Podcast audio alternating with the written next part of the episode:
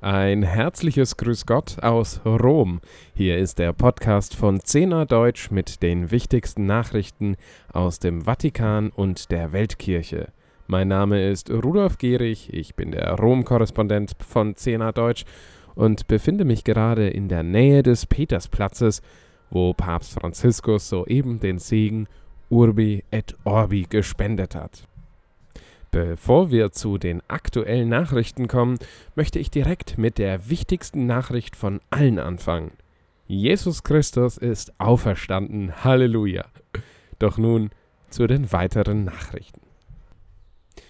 Erstmals seit Beginn der Corona-Pandemie von vor zwei Jahren hat Papst Franziskus die Karwoche wieder öffentlich und mit vielen tausenden Gläubigen gefeiert.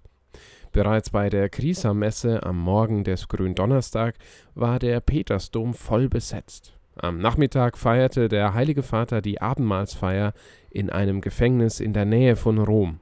Neben einigen Insassen waren auch die Bediensteten und das Personal des Gefängnisses anwesend. Auch der italienische Justizminister war dabei. Anschließend wusch der Papst zwölf Gefängnisinsassen die Füße. Gott vergibt alles und Gott vergibt immer, rief Franziskus den Gefangenen zu. Wir sind es, die müde werden, um Vergebung zu bitten. Aber bitten Sie Jesus um Vergebung. Er vergibt alles. Er will nur unser Vertrauen, um Vergebung zu bitten. Es gibt einen Herrn, der richtet, der Herr richtet und vergibt. Bei der Karfreitagsliturgie predigte traditionell der Prediger des Papstes, Kardinal Raniero Cantalamessa. Er warnte in seiner Predigt vor dem Relativismus, der die Existenz von Wahrheit bestreitet, und rief die Menschen, Gläubige wie Nichtgläubige, dazu auf, sich angesichts der vergänglichen und bedrohlichen Welt dem zuzuwenden, der nicht vergeht, nämlich Jesus Christus. Kardinal Cantalamessa, der in seiner Predigt nicht nur Sören Kierkegaard, sondern auch Tolkien, den Autor der Herr der Ringe Bücher, zitierte, wandte sich schließlich sogar direkt an die Atheisten und Nichtgläubigen. Wenn ich den Mut des Apostels Paulus hätte, so Cantalamessa, müsste auch ich ausrufen, ich bitte dich, versöhne dich mit Gott. Vergeuden Sie nicht auch noch Ihr Leben, Gehen Sie nicht aus dieser Welt, wie Pilatus aus dem Prätorium ging, mit der offenen Frage, was ist Wahrheit?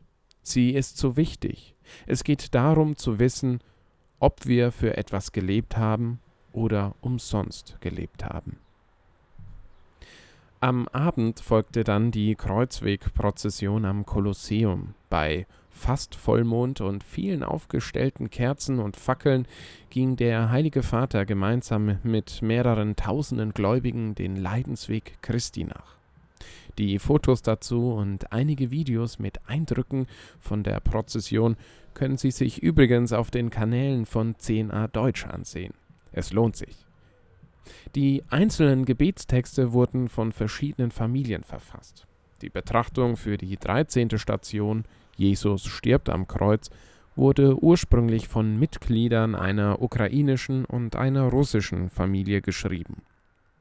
Doch die Betrachtung wurde bei der Kreuzwegandacht nicht verlesen.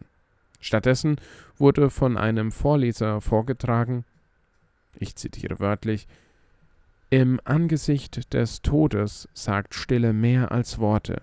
Halten wir also inne in betender Stille und beten wir alle in unserem Herzen für den Frieden in der Welt.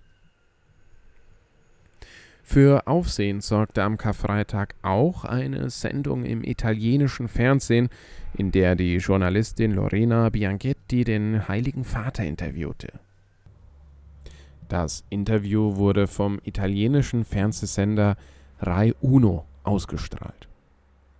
Der Heilige Vater äußerte sich darin ausführlich über die Kriege, die in aller Welt stattfinden.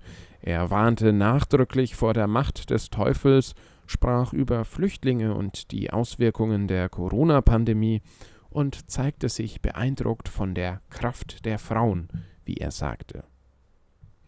Der Teufel versuche immer den Menschen zu vernichten, weil dieser das Ebenbild Gottes sei, so der Papst im Interview. Persönlich bete er deshalb jeden Morgen das Gebet zum heiligen Erzengel Michael, so Franziskus, denn jeden Tag, damit es mir hilft, den Teufel zu besiegen. Wörtlich sagte der Papst auch, Jemand, der mich hört, könnte sagen, aber heiliger Vater, Sie haben studiert, Sie sind Papst und glauben immer noch an den Teufel? Ja, das tue ich, mein Lieber, das tue ich. Ich habe Angst vor ihm, deshalb muss ich mich ja auch so sehr verteidigen. Der Teufel, der alles getan hat, damit Jesus am Kreuz endet. Dass der Teufel die Schlacht am Ende jedoch verloren hat, das wurde schließlich in der Osternacht deutlich. Da Papst Franziskus gesundheitlich angeschlagen war, stand Kardinal Giovanni Battista Re der Feier vor, die Predigt hielt der Heilige Vater jedoch selbst. Darin forderte Franziskus die Gläubigen auf, dem Beispiel der Frauen zu folgen, die zuerst am leeren Grab waren. In der Osternacht im Petersdom wurde außerdem insgesamt sieben Kandidaten das Sakrament der Taufe gespendet. Die neuen Mitglieder der katholischen Kirche stammen aus Italien, den USA, aus Albanien und aus Kuba. Der Ostersonntag begann heute Morgen ganz traditionell mit dem Pontifikalamt hier auf dem Petersplatz mit Papst Franziskus. Anschließend erteilte der Heilige Vater um 12 Uhr von der Loggia des Petersdoms aus den Segen Urbi et Orbi für die Stadt und den Erdkreis.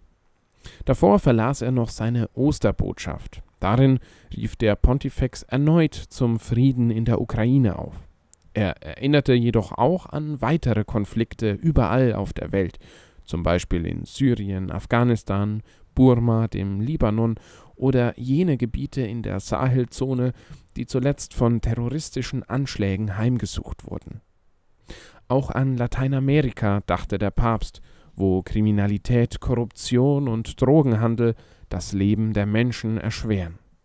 Der Papst sagte, Angesichts der anhaltenden Zeichen des Krieges, wie auch der vielen schmerzhaften Niederlagen des Lebens, ermutigt uns Christus, der Sieger über Sünde, Angst und Tod, nicht dem Bösen und der Gewalt nachzugeben.